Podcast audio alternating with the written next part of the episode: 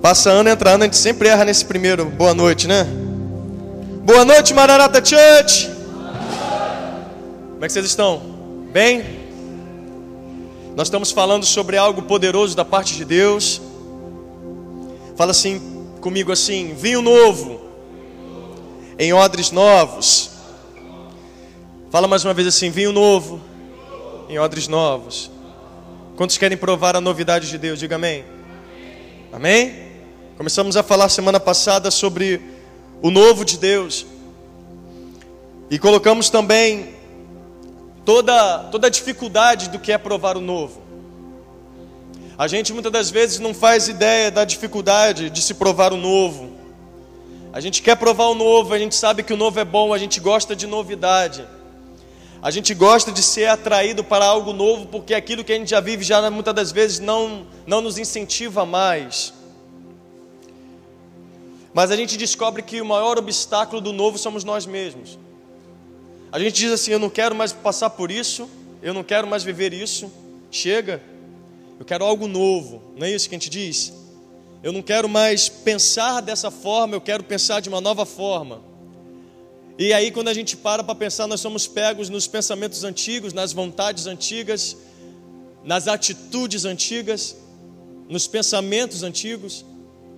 A gente diz assim: não, eu não quero mais passar por essa realidade.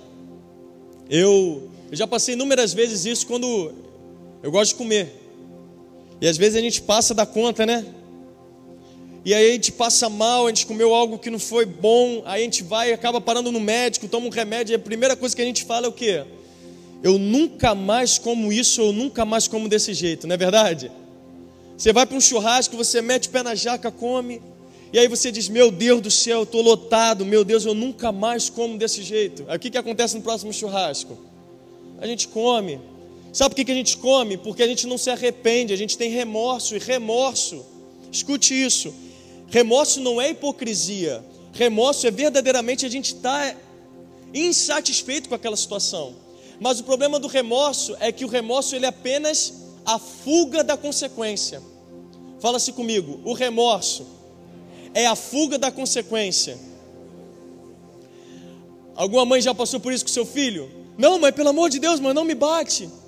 Você vai parar de fazer isso? Vou, prometo. O que, que ele fez depois? Porque ele estava com medo de apanhar, ele estava com medo do castigo, ele estava com medo de perder aquilo. E por que, que se voltou a fazer? Porque na verdade, a vontade não é mudar, a vontade é não passar pela consequência da atitude, da decisão. A gente quer ter liberdade, escute isso. Nós queremos ter liberdade para tomar nossas escolhas, mas nós não queremos receber a consequência delas. Seria perfeita essa matemática se eu pudesse fazer tudo aquilo que eu quero sem ter que passar pelas consequências das minhas decisões. Você já imaginou esse mundo? O mundo onde você pode tomar qualquer tipo de decisão sem precisar se preocupar com consequências? Esse mundo não existe. Esse mundo é real. O mundo que você está sentado, pisando e respirando é real. E nesse mundo real, tudo aquilo que você pensa, tudo aquilo que você sente, toda decisão que você toma gera consequências nessa terra. E a palavra de Deus, porque nós cremos que não somente viveremos nessa terra, mas nós temos, estamos sendo preparados para uma vinda, uma vida eterna com Cristo. Eu posso ver amém por isso? Quantos creem na eternidade com Jesus? Diga amém. A palavra de Deus vai dizer também que cada atitude que eu tomo nessa terra está me preparando para a eternidade. Então, existem as consequências imediatas, mas existem as consequências vindouras, aquelas que estão por vir. E muitas das vezes há pessoas que hoje continuam pensando, agindo e tomando decisões e sentimentos porque não experimenta uma consequência imediata, como se houvesse diferença, a única diferença é o tempo. Então não importa, a gente está vendo aí 4.900 pessoas hoje, quase 5 mil pessoas celebrando o fato de estarem em liberdade provisória, porque já estão condenados. Então não importa se hoje você não vê a impunidade das suas decisões certamente aquele que planta colherá, seja coisa boa ou coisa ruim. E por que eu estou falando nisso? Porque a palavra vai dizer, eu quero que coloque, por favor, em Mateus 9,16. Mateus 9,16, a segunda metade da Bíblia, né, o Novo Testamento, o primeiro evangelho, diz assim: Você já leu isso comigo semana passada? Ninguém põe remendo novo em roupa velha. Por quê? Porque o remendo novo forçará a roupa velha, então ficará no estágio pior o rasgo. Olha o que a Bíblia, olha o que Jesus está dizendo. Não se dá novo ao velho, porque o velho não tem estrutura para receber o novo. E outra coisa que eu quero que você entenda: o velho é velho porque o velho não se sujeita ao novo. E aí qual é o problema de a gente não se sujeitar ao novo de Deus, à palavra de Deus, à novidade de Deus? É que quando ela tentar entrar na nossa vida, quando a gente tentar engolir a palavra e dizer, não, não, vai entrar, vai ter que entrar, vai ter que remendar, não, eu quero. O, o estrago é maior. Porque existem pessoas que começam a viver o Evangelho de Cristo, mas, mas o estágio delas hoje é pior do que quando elas nunca ouviram falar de Jesus. Você já conhece? Você já conheceu alguém assim? Alguém que tinha uma vida no mundo, e aí ela veio a Jesus, aceitou a Jesus, começou a buscar Deus, mas ela não se sujeitou ao novo. Então, ela, ela queria viver o velho juntamente com o novo. O que, aconteceu? Hoje ela não está mais na presença de Deus e hoje a realidade dela é pior do que quando ela não estava em Deus, porque a palavra de Deus não mente. Sabe por que, que o estágio dela é pior? Eu vou te dizer, porque aquele que está nesse mundo destruído e nunca ouviu falar de Jesus não sabe da verdade. Mas não há nada pior do que aquele que conhece a verdade e finge não conhecer a verdade. Não mente para os próximos, mente para si mesmo, se ilude. E o estágio dessa pessoa é pior. A gente tenta com as nossas mentiras enganar as pessoas, nós não estamos enganando pessoas, nós estamos nos enganando. E Jesus está dizendo: Eu não lhe chamei essa noite para viver uma mentira. Eu não tenho te chamado para você viver uma vida de remendos. Eu quero que você viva um novo. Quantos querem viver o novo do Senhor? Ele está dizendo, da mesma forma, não se põe vinho novo em vasilhas de couro velho. Por quê? Porque logo se arrebentarão as, as vasilhas, o vinho se derramará e as vasilhas se estragarão. A gente pede para Deus, Deus derrama o novo. Deus fala assim: Eu vou estragar você entregando o novo. Por quê? Porque você quer misturar as duas coisas. Deus não divide sua presença com as coisas desse mundo. Você precisa entender por que, que você veio à presença de Deus. Isso aqui não é um clube social. Isso aqui não é um, uma reunião comunitária. Isso aqui são filhos e filhas que estavam nas trevas e decidiram entrar na luz de Cristo. Então nossa vida já não é mais a mesma, como nós lemos em 2 Coríntios 5,17. As coisas velhas se passaram, pare de tentar. Fala para quem está do seu lado assim: pare de tentar adaptar você ao novo de Deus. Deus não quer, escute, Deus não quer gambiarra na tua história, Deus quer te fazer novo. Esse conflito que você vive, de uma hora querer e uma hora não querer, é porque você tem um velho em você querendo viver o um novo. E aí a gente canta, liberta-me de mim, eu quero ser tua casa. A gente canta, mas a gente não vive muitas das vezes essa realidade. Não é porque é difícil, não é porque Deus se esqueceu de nós, é simplesmente porque a gente não quer rejeitar o velho. A gente pensa, escute, escute o que eu quero te falar. Se eu perguntar para vocês, meus irmãos, talvez você não goste dessa parede cinza, embora eu goste muito de cinza e preto. Você talvez queira como era antes, um amarelo cheguei, ou um vermelho, não sei. Mas cada um aqui tem a sua cor predileta, não é verdade? A sua cor predileta não é a minha cor predileta, é ou não é? Você talvez goste de branco, talvez goste de vermelho, você gosta de azul, e cada um tem uma cor. E como a gente consegue conviver dentro de uma igreja com cada um gostando de uma cor diferente?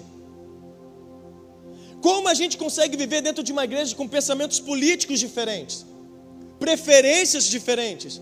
É porque, que nós, porque nós não estamos aqui para estipular o que nós queremos, nós estamos aqui para receber o que Ele quer de nós. Então você precisa entender que para viver o novo, você precisa abdicar do seu eu, do seu velho. Porque tem gente que vive inúmeros problemas porque eles, elas mesmas criam esses problemas. Elas mesmas criam esses problemas. Eu converso com muitos irmãos da igreja e a gente entra em alguns assuntos e a primeira coisa que eu escuto é: bom, eu penso assim, eu acho assim. Está na hora da gente parar de dizer eu penso assim, eu acho assim e começarmos a dizer a palavra de Deus diz. E sabe por que, que muitos não dizem isso? Porque não buscam a palavra, não sabem o que Deus diz a respeito dessa situação. Eu escolhi cinza, a irmã escolheu cinza, não sei. O que, que a Bíblia diz sobre o cinza? Então eu quero que, que você entenda que você não veio para a igreja, você não veio para Cristo, fazer parte da igreja do Senhor, para afirmar seus pensamentos. Você veio para ofertar seus pensamentos ao Senhor e dizer: Senhor, os teus pensamentos me definem. Senhor, os teus pensamentos me constroem. Senhor, me destrua daquilo que é do passado. Sabe por que, que você pede muitas das vezes, Senhor, liberta-me de mim? Porque você é o resultado do que você pensa. Você foi o resultado daquilo que você viu, ouviu, tocou. Então, a palavra de Deus diz que nós precisamos tomar cuidado com aquilo que nós vemos, tomar cuidado com aquilo que a gente escuta tomar cuidado com aquilo que a gente toca, com aquilo que a gente come. Por quê? Porque o que nós vemos, tocamos, ouvimos, falamos, resume quem nós somos. E se somos de Deus, o que eu vejo precisa ser com o olhar de Deus. O que eu toco precisa tocar como Deus toca. O que eu falo, meu amado, se a igreja hoje decidir escutar nada dessa pregação e simplesmente dizer assim: o que a minha boca falar a partir de hoje, só falará as coisas de Deus, vai vir a paz mundial em três meses. Porque quanta guerra a gente assume por aquilo que a gente fala, por aquilo que a gente acha, meu amado. Eu não estou dizendo que o que você acha não é importante, é importante para você, não é importante para mim. Desculpe falar isso para você. O que você pensa não me interessa. E o que eu penso não te interessa. Nós não estamos aqui para dizer, para buscarmos quem está mais certo, quem está mais errado. Nós estamos aqui para buscar a palavra de Deus. Então diga assim nessa noite, diga, Senhor, eu quero ouvir tua palavra. Eu quero absorver, absorver tua verdade. Em nome de Jesus. Escute, abra comigo, mais um pouquinho à frente, segunda carta de Paulo a Timóteo. Nós chamamos de segunda Timóteo, porque é uma carta que o apóstolo Paulo, seguidor de Jesus, escreveu para o seu discípulo Timóteo que estava liderando a igreja, que estava ajudando os irmãos, que estava sendo um líder naquele tempo. Ele vai escrever assim no capítulo 4, versículo 1. Escute. Segunda carta de Paulo a Timóteo. Então, 2 Timóteo 4, 1. Quantos acharam? Digam amém. Ele vai dizer assim, na presença. Olha o que Paulo vai dizer agora. Vai dizer assim, na presença de Deus e de Cristo Jesus. Ele está dizendo assim, Timóteo, eu não estou falando por mim mesmo, eu estou falando para você na presença de Deus. Então ele está dizendo assim: eu estou colocando Jesus como testemunha daquilo que eu estou te falando, que há de julgar os vivos e os mortos por sua manifestação e por seu reino. Ele está dizendo assim: eu estou trazendo Jesus para essa conversa, e eu sei que aquilo que eu vou falar para você será julgado por Deus. Ele vai julgar tanto os vivos quanto os mortos, e ele vai dizer: Eu te exorto solenemente pregue a palavra, esteja preparado a tempo e fora de tempo. Ele está dizendo: pregue a palavra, Timóteo, esteja preparado, não, não, não durma, não descanse, não fique, é, é, como é que se fala, dando bobeira, moscando, fica focado, porque ele está dizendo assim: repreenda, corrija, exorte com toda a paciência e doutrina. Ele está dizendo assim, Timóteo, Pega a palavra e com paciência ensina ao povo. Mas com paciência, não perca a paciência. Agora você não vai ensinar, Timóteo, o que você acha.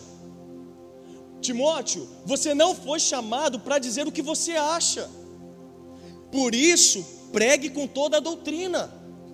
Então você que está aqui hoje não foi chamado pra, por Jesus para levantar sua bandeira. Hoje, os grandes escândalos que vemos nas mídias sociais são pessoas que estão glorificando a si mesmas, porque querem falar o que pensam. Mas nós não fomos chamados para engrandecer nós mesmos, porque isso seria idolatria. Nós fomos chamados para glorificar o nome de Jesus. Eu posso ouvir um amém nessa noite? E ele vai dizer agora por que ele está dizendo isso, porque Paulo está preocupado com Timóteo. Ele vai dizer agora: porque virá o tempo que não suportarão mais a sã doutrina pelo contrário, sentindo coceira nos ouvidos, segundo seus próprios desejos, buscarão mestres para si mesmos. Ele está dizendo, Timóteo, vai chegar um tempo em que existirá uma igreja que não suportará mais ouvir a verdade. Você já teve alguma discussão com alguém que alguém não suportou a verdade? Partiu para agressão, saiu, deixou você falando sozinho porque no momento que você falou a verdade, aquela pessoa foi. Talvez você seja essa pessoa. Você falou a verdade, a pessoa começou a desmoronar, porque ela não esperava que você falasse a verdade para ela. Ou talvez você ficou extremamente inquieto quando você foi pego na verdade. Porque a verdade, a verdade ela vai desestabilizar a nossa mentira. E ele vai dizer assim: tem, chegará um tempo em que aqueles que foram chamados de novos que vão desejar voltar a ser os velhos. Eles não vão suportar conserto, eles não vão suportar ouvir palavras de redirecionamento, eles não vão poder, eles não vão mais aguentar, eles vão falar assim, eles sentirão coceira no ouvido. Olha como é que, como é, que, como é, que é, é tremendo isso. Ele está dizendo o seguinte: que de tanta palavra que o mundo vai soltar, de tanta mentira de Satanás, haverá como se fosse um ninho de bichos dentro do ouvido, que o único objetivo é impedir que o teu tímpano escute a voz de Deus. E ele vai dizer assim: exorte, se tirão coceiras nos ouvidos, segundo os seus próprios desejos, ajuntarão mestres para si mesmos eles, versículo 4, eles se recusarão a dar ouvidos à verdade, voltando-se para os mitos. Ele está dizendo, eles recusarão, Timóteo, fica tranquilo, eles não estão rejeitando você, eles estão rejeitando a Deus. Eles vão voltar para o passado, eles voltarão para o velho. Em nome de Jesus, esse não será você nessa noite. Posso ouvir um amém? Mas por que, pastor? Se não sou eu, eu estou ouvindo isso para que você não seja. Deus está falando contigo porque o Senhor está olhando para a tua história e para a tua vida e Ele ama você. Ele tem apreço pela tua vida e pela vida da tua família e Ele não quer que você se perca nesse tempo. Porque é um tempo que a gente vai ser tão cobrado por Deus. Por quê? Porque nós vamos estar tão cheios das coisas desse mundo. Qual é o tempo que Deus tem na nossa vida? Qual é a realidade que nós estamos tendo no Senhor? Na semana que vem nós vamos falar sobre o plano B. E eu vou explicar na semana que vem você vem, você vai entender o que significa o plano B. Mas quem nesse tempo de hoje consegue conhecer Jesus e rejeitar Jesus? Aquele que tem um plano B. A gente canta, é, e eu me despedi dos meus pais, não é isso? Eu queimei minhas carroças e. Não é isso? Afundei os barcos. Mentira! Tem gente que está cantando isso, mas está com o barco prontinho, como Pedro esteve. Jesus olha para Pedro e diz: Pedro, sai desse barco, eu quero te chamar para isso agora. Agora eu vou te fazer pescador de homens. Aí Pedro vive três anos e meio, só que Pedro fez uma coisa que não deveria ter feito: ele deixou o barco no mesmo lugar. E aí, quando o cerco se apertou e Pedro nega Jesus, para onde ele volta? Para o barco. Tem gente aqui hoje com plano B. Eu já estou pregando a palavra da semana que vem. Vamos voltar, Mateus 24, em nome de Jesus. Esquece o que eu falei, amado. Fiz que você não ouviu. Mateus 24, versículo 12. E eu quero falar para você o que Jesus vai dizer sobre, sobre o conflito desse velho, desse novo que agora está querendo ser velho novamente. Eu disse isso aqui na semana passada. Não adianta, a gente começa a encerrar o ano e a gente começa a dizer assim: ano que vem vai ser diferente, ano que vem coisas novas. Mas o que nós temos na verdade é que ano que vem novas dívidas, novos aborrecimentos, novas perdas, novas brigas, novas separações. Por quê? Porque na verdade não importa o ano se nós não mudarmos, se nossa cabeça não mudar. Vai passar ano, entra ano, continuamos os mesmos. É triste ver isso. Triste que as pessoas gastam, gastem a sua própria vida falando dos outros, olhando para a vida dos outros, qualificando e desqualificando os outros, mas elas não crescem. Elas ficam como muita gente aqui na ilha, pega a cadeirinha de plástico, senta na porta da, da rua e fica olhando todo mundo passar. Aí passa o primeiro, fala, isso aí, ó, esse carro é roubado. Aí passa o outro, aí fala, ó, isso aí, ó, deve ter uns seis meses que não trabalha, passa todo dia aqui fazendo nada. E a gente fica vendo as coisas passarem, e a gente está do mesmo jeito. Chega de vivermos, de dizermos que vamos ser novos. Deus quer que esse, esse discurso se torne realidade na nossa vida. Mateus 24, 12 diz assim: devido ao aumento da maldade, devido ao aumento da iniquidade, em outras versões, o amor de muitos se esfriará, mas aquele que perseverar até o fim será salvo. Ele está dizendo que o que está acontecendo significa que agora, Existe uma geração de pessoas que se chamam novas, que dizem assim: não, eu sou nova criatura em Cristo. Quando você conversa com elas, elas só falam a respeito delas, elas falam sobre a respeito das suas próprias opiniões, e elas vivem flertando com o passado. Mas diz a palavra que chegará um tempo que esse tipo de pregação que está tendo aqui hoje vai enjoar, vai encher a paciência. E as pessoas falam assim: ah, eu não aguento mais ir na Maranata, na Maranata Church, por quê? Porque o tempo inteiro é conserto, o tempo inteiro posicionamento. É como se nós estivéssemos vivendo o melhor tempo da nossa nação. É como se nós estivéssemos vivendo a maior plenitude social. Se está tendo conserto, escute: não haverá mudança social sem que comece pela igreja. A palavra de Deus vai dizer isso. Pastor, o senhor está dizendo isso? Não, eu estou dizendo que a palavra de Deus diz. A palavra de Deus diz que o conserto começa dentro da casa de Deus. Você está entendendo? Então, se nós estamos sendo, você está sendo uma cobaia do que o mundo vai experimentar. O conserto está começando em nós, sabe por quê? Porque nós somos as luzes desse mundo, nós somos o sal dessa terra. Se nós estivermos doentes, como nós vamos libertar, curar, sarar em nome de Jesus? O Senhor está te chamando porque Ele quer te colocar num compromisso de ser resposta para esse tempo. Então chega de estarmos sempre na posição de Senhor, vem em mim, faz isso em mim. Está na hora de a gente dizer, Senhor, eis-me aqui. Eu quero viver o novo. Eu quero levantar dessa cadeira e realmente ser luz, resposta para esse tempo. Agora, por que Jesus está dizendo isso? Porque está dizendo que vão começar a mudar a palavra. O, o, novo vai começar a ficar enjoado do novo, e o novo vai começar a voltar para o passado, e ele vai começar a ter saudade daquela festinha, daquela musiquinha, daquela paradinha, daquele lugarzinho, e aí começarão a ter as discussões. Será que, será que não é, não é radicalismo demais não fazer isso?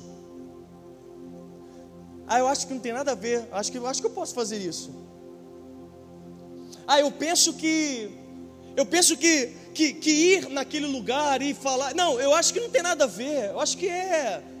E a gente vai começar. Começar a, ditar as nossas próprias verdades. Só que o, o, que o perigo que Jesus está dizendo é que vai ter gente do nosso lado dizendo assim: é verdade. Rapaz, não é que eu, eu não pensei nisso, é verdade. Eu acho que, eu acho que já é extremismo demais. A cada dia eu estou falando para vocês, meu amado. Eu vou completar já 19 anos pregando a palavra. 19 anos. E o que eu mais vi até hoje são pessoas afrouxando a palavra. Afrouxando a palavra. Parece que a palavra cada vez está ficando mais rala. Daqui a pouco se pode tudo. Porque não é que a palavra mudou, nós estamos voltando para o velho. E Deus não quer isso de nós. Sabe por que, que Ele não quer? Por que, que Jesus está me espremendo? Você já parou para pensar nisso? Cara, toda vez que eu venho na igreja, o Senhor vai lá e me aperta de alguma forma. Sabe por quê? Porque Ele quer você na glória com Ele. É simplesmente por causa disso. Ah, não sei se você já passou por essa experiência, eu passo isso quase que diariamente. Pastor sempre se preocupa com as ovelhas, e aí às vezes a gente vai falar para uma ovelha, a ovelha não quer ouvir o pastor. E a cara que a ovelha faz, o pastor fala assim: Poxa, pastor, o senhor está enchendo minha paciência. Eu não sei se você já passou por isso, se você querer ajudar alguém e a pessoa fazer aquela cara tipo assim, eu não queria estar ouvindo você hoje. Alguém já passou por essa experiência? E aí você vai ficando constrangido porque a pessoa está tipo, tá bom, é, é verdade. Por que, que a gente faz isso? Ela não sabe, ele não sabe a consequência que está por vir, mas nós sabemos e por isso nós nos preocupamos. O Senhor te aperta porque Ele sabe o que vai acontecer comigo e contigo ali na frente. Às vezes a gente fica invocado com Deus porque a gente acha que nós vamos sair por aquela porta e vamos estar vivos. Assim pensou aquele que morreu ali. Assim pensou aquele jovem que achou que chegaria até os 80. Assim pensou o rico que achou que nunca teria doença, que nunca perderia tudo. Assim somos nós das nossas próprias ilusões, você entende? Eu perguntei, olha, escute isso, vou contar um testemunho rápido meu. Eu, eu dentro de um carro cheguei para uma pessoa que tem mais de 15 anos de evangelho e fui falar do inferno, acredite, a pessoa falou assim: "Ah, não acredito que realmente tem inferno". Falei: "Sério?" Sério, pastor. Falei: "Então deixa eu te dizer uma coisa. Então eu vou te falar uma coisa para tentar te ajudar". Ela: "Sério?" "Sério, vou tentar te ajudar para te explicar". Não só o inferno existe como quem criou o inferno foi Deus. Não, Deus não faria isso. A palavra de Deus diz: Ele criou um lugar para o diabo e seus anjos. E o que significa o inferno? Total ausência de Deus. A ira de Deus. A ira de Deus repousa naquele lugar. E tem gente com 15 anos, 20 anos de evangelho, que se dizem novos, pensando: não existe inferno. Eu acho que é radicalismo de para sempre, não acho que não vai ter para sempre. Jesus tem pressa na tua vida, porque a palavra, não, estou, não sou eu dizendo, a palavra de Deus diz que Ele é o nosso advogado. Quantos podem dizer amém? amém. Mas eu tenho uma notícia para você: a palavra de Deus diz que o advogado vai se levantar da cadeira e ele vai assumir o lugar do trono do juiz, e aí não vai ter mais advogado. Vida com Deus é coisa séria, igreja. Viver Cristo Jesus requer um preço a se pagar, não tem como. Se você quer viver Jesus como mais um, um, um utensílio da sua vida social, meu amado, você está no lugar errado. A palavra de Deus diz que se estamos em Cristo, nova criatura somos. As coisas velhas se passaram, esse tudo fez novo. Você pode crer nessa verdade? Agora eu quero ir para a conclusão da palavra nessa noite. Abre em Marcos. Evangelho de Marcos 8:4, 8:34, perdão. Marcos 8:34.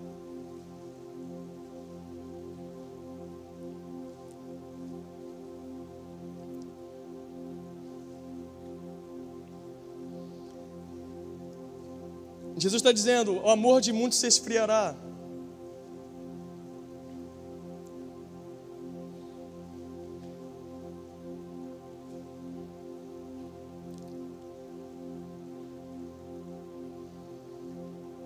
Você come uma coisa, aquilo te faz mal. Aí você vomita. Entendeu? Você comeu uma coisa que você achava que era boa, você passou mal.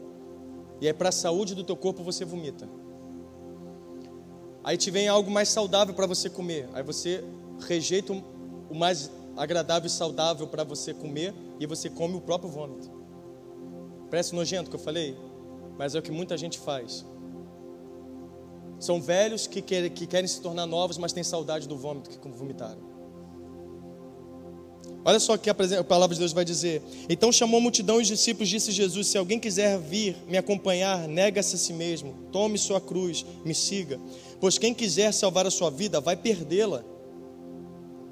Olha o que Jesus está falando. Não, olha só, eu estou muito novo para esse compromisso com Deus. Eu estou muito solteiro agora para ter esse compromisso com Deus. Eu vou servi-lo quando eu estiver casado. Não, casado não, não eu vou quando estiver solteiro. Não, eu estou muito novo quando tiver. Não, eu vou. E a gente começa a colocar situações, condições. E Deus está falando assim, cara, se você estiver pensando em salvar sua vida, o que é salvar sua vida? Salvar sua vida é não perder tempo com Deus, é aproveitar a vida. É como o mundo diz que o que é aproveitar a vida, Jesus está falando, aquele que quiser salvar a sua própria vida, vai perdê-la. Sabe por quê? Porque qual vai ser o benefício que essa pessoa vai levar para a eternidade? A morte eterna.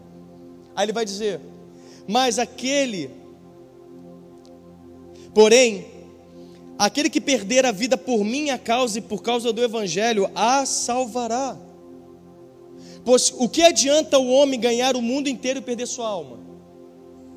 Jesus está dizendo: você quer aplausos, aí por causa dos aplausos você se corrompe. Você quer uma vaga naquele trabalho e por causa daquele trabalho você se corrompe. Você quer viver isso e aquilo e por causa de dinheiro você faz isso e, e acaba descredibilizando a sua fé.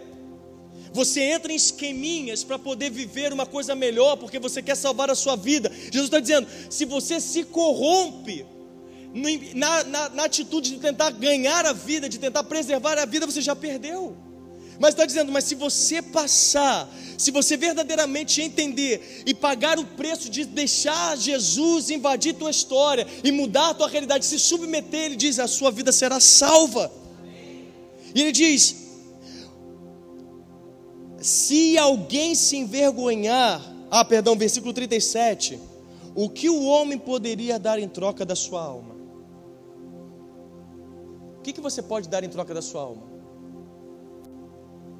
Você vê que Jesus está levando o, nosso, a nossa, a no, o novo e o velho para um nível diferente. Porque a gente vai dizer para Deus que o novo e o velho é uma blusa nova, uma blusa velha.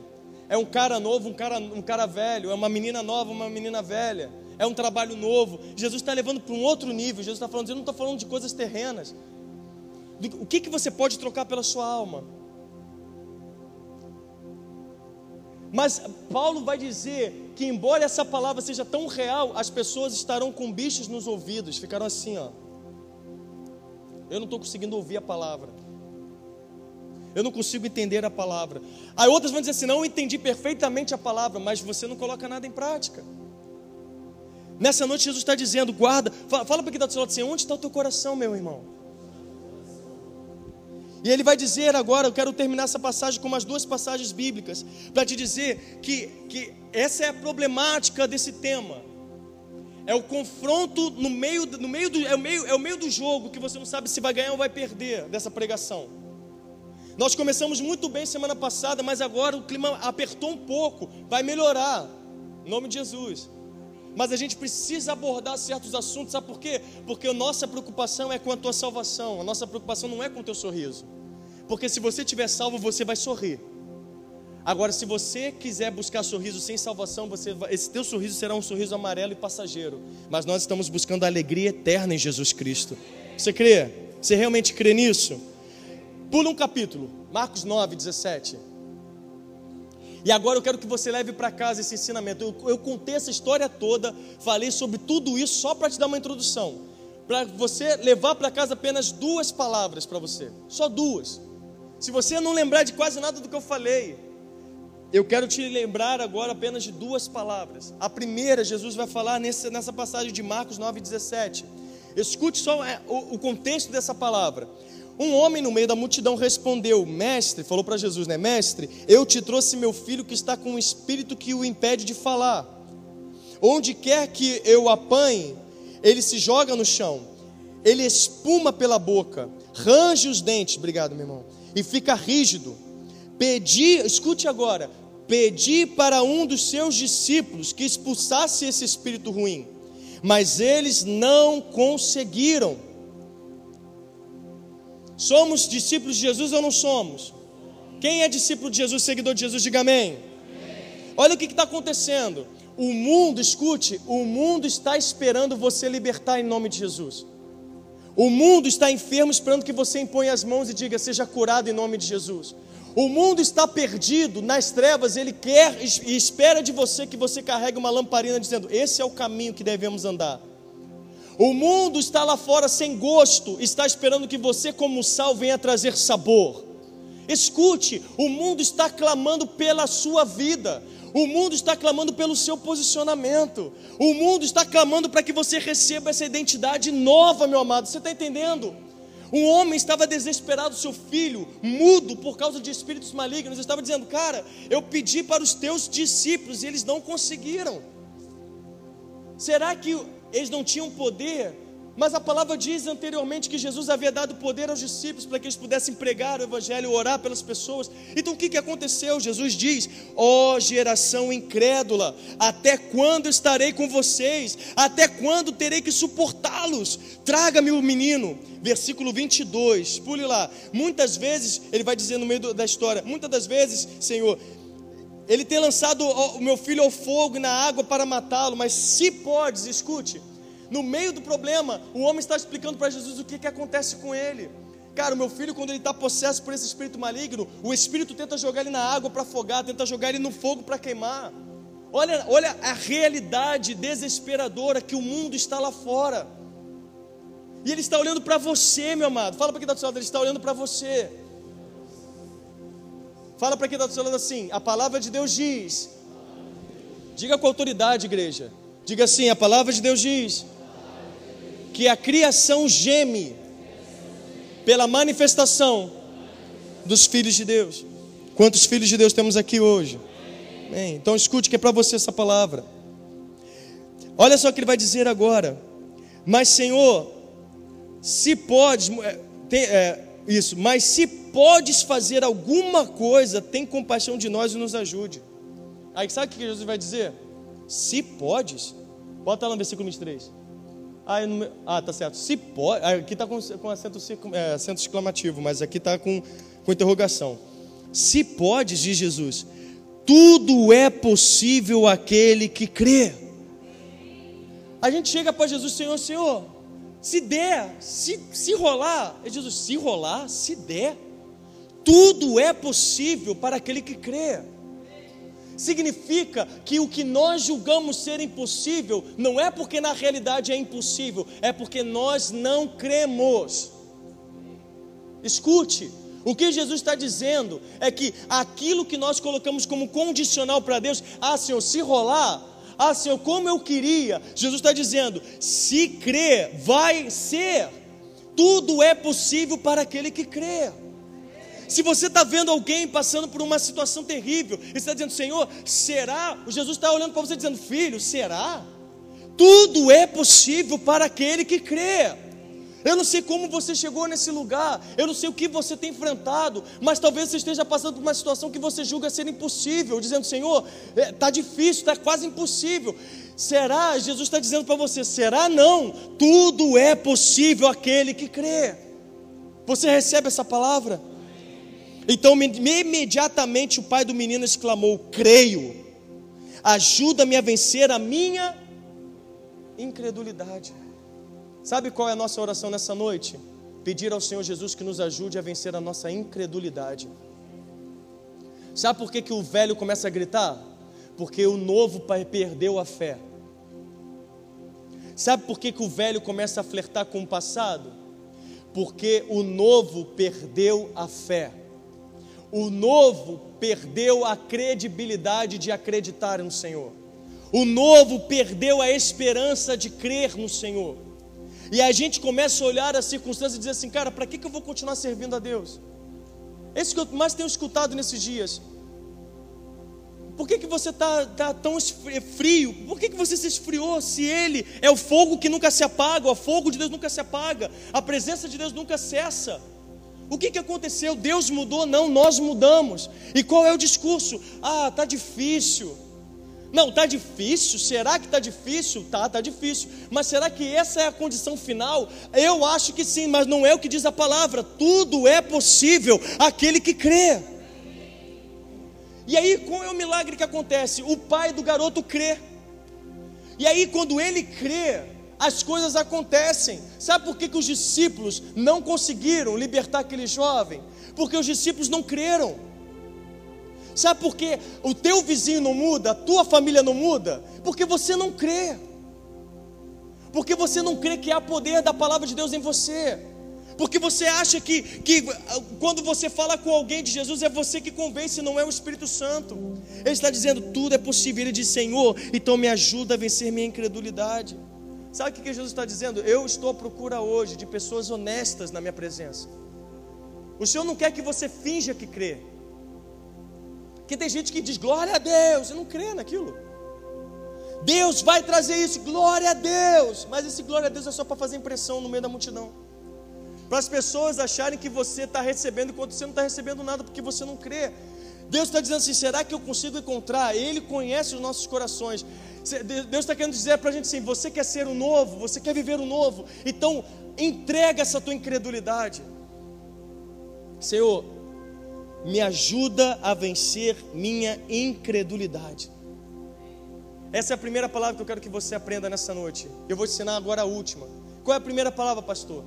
Para viver o novo precisa crer. Crer em quê? Em tudo. Fala assim: eu preciso crer que Deus pode todas as coisas, que não há impossível para Deus. Eu preciso crer que tudo nessa vida é passageiro e que Deus tem o controle de todas as coisas. Eu preciso crer Fala, meu amado, em nome de Jesus, sai da tua zona de conforto. Diga, eu preciso crer que essa circunstância vai mudar.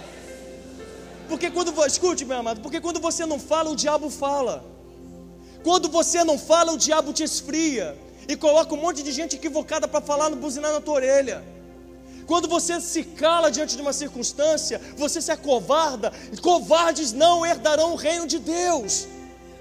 A palavra de Deus diz: covarde não entra no reino de Deus. O reino de Deus são para os ousados. O reino de Deus é para quem conhece. O reino de Deus é para quem é revestido de autoridade. Imagina um policial, meu amado. O policial vê um bandido e fala assim: Assim, boa tarde.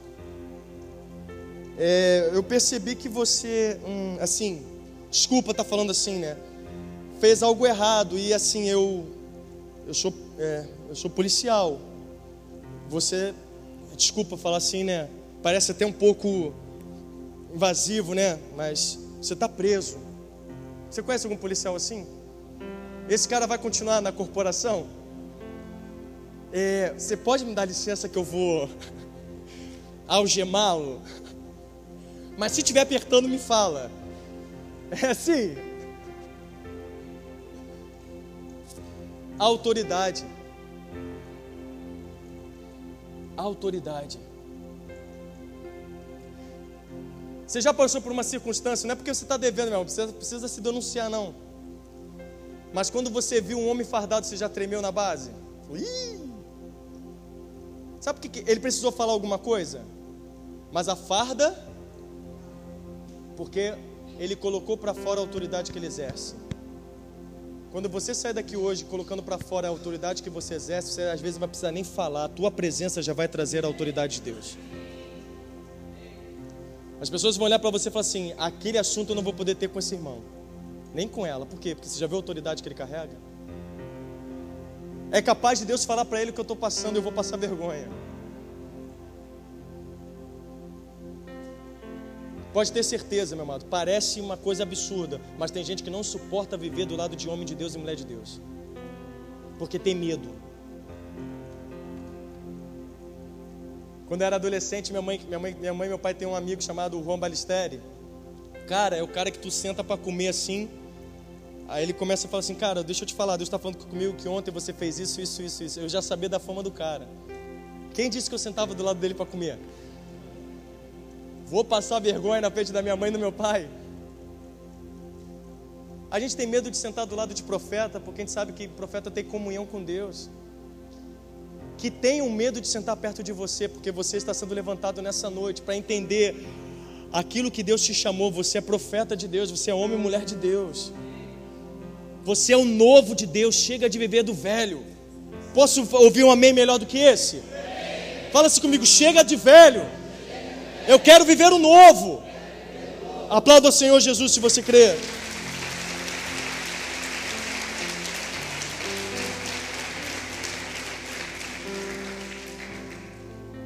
Então para de agir como esse policial covarde.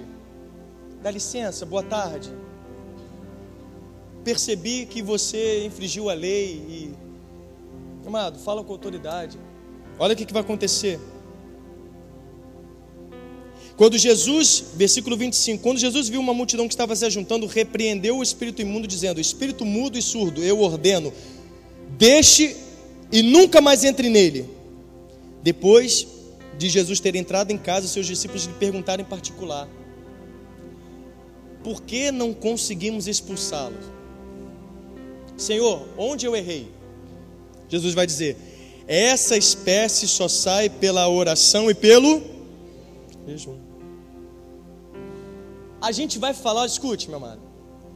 A gente vai passar aqui o ano inteiro, o ano que vem inteiro, em nome de Jesus, o ano que, o ano que vem, do ano que vem, do ano que vem, falando de um monte de, de coisas da Bíblia e um monte de situações do nosso dia a dia. Todo domingo, toda quarta-feira terá uma série nova. Nós vamos tentar aí falar sobre um monte de assuntos, mas no final a gente vai voltar sempre para o mesmo ponto: Cristo Jesus. E dentro desse ponto a gente sempre vai falar sobre palavra, vida de oração, vida de intimidade e autoridade, sempre. Sabe por que, que você não está vivendo novo? Porque você não está se agarrando com a arma nova. Deus te deu uma arma, Deus te deu livre acesso para importunar o trono da graça. Você tem livre acesso para falar com Deus. Se você fechar os seus olhos agora, você vai falar diretamente com a sala do trono de Deus. Se você fechar os olhos e falar assim, acabou, só um minutinho, pastor. Pai, em nome de Jesus, a tua oração já rasgou o céu, meu amado.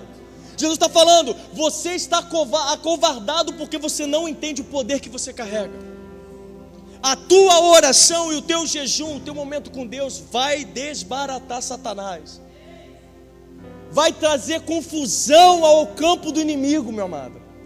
Então escute, porque nós somos incrédulos, porque nós não oramos. E nós não oramos porque nós não cremos no poder da oração. Nós falhamos em acreditar no que Deus pode fazer, não é porque somos fracos. Escute, tem muita gente maquiando covardia, dizendo assim: eu, eu não sou forte o suficiente. Para a gente ter pena, eu não tenho pena de quem chama que se chama fraco, não. Porque a palavra de Deus diz assim: diga ao fraco, sois forte. A palavra de Deus diz que a graça de Deus se aperfeiçoa na nossa fraqueza. Então Jesus está olhando assim: você está dizendo que você é fraco, então agora eu tenho espaço para você. Meu amado, fraqueza não é para ser vitimizada, fraqueza é para ser levantada pela graça de Deus, levantada pelo poder de Deus. Então quem fala, ah, eu sou fraco, não, não é fraco, você não é zeloso. Invista na sua vida de oração essa semana e venha na semana que vem dizer que você está fraco. Batata, 99,999% das pessoas que chegam para falar comigo aqui no final do culto ou num gabinete diz, pastor, não estou bem, você está orando? Não estou orando. Você está jejuando? Não estou jejuando. Você está tendo comunhão com Deus como você deveria. Não, tô tendo. Aí sempre dá uma maquiada. Não, eu faço. Mas, mas como você deveria fazer? Não, pastor. Como deveria fazer? Eu não faço. Meu amado, como você quer o novo se você não progride no novo? Você ora 10 minutos hoje, amanhã você ora 5. Porque você já orou 10, tem gente que faz isso, faz compensação. Cara, eu consegui orar 10 minutos, então amanhã eu vou orar só um minuto porque eu estou bem. Eu já orei pelo, pelo almoço de ontem, hoje eu não oro. Tem gente compensando, meu amado, como você vai viver o novo? Como você vai viver o novo se o novo não é novo? Hoje você faz algo, amanhã você quer fazer menos do que você fez hoje. Amanhã, fala para quem está do lado, amanhã você precisa ser mais, você precisa fazer mais, você precisa buscar mais. Eu faço esse compromisso contigo, meu amado. Busque a cada dia mais de Deus. E volte no domingo que vem, venha me falar que você está frio. Venha me falar que você está frio. Eu duvido. Porque muito da nossa frieza está na ausência de intimidade e busca com Deus. E no versículo último que eu quero falar com você, Marcos 12, 23, eu quero orar contigo.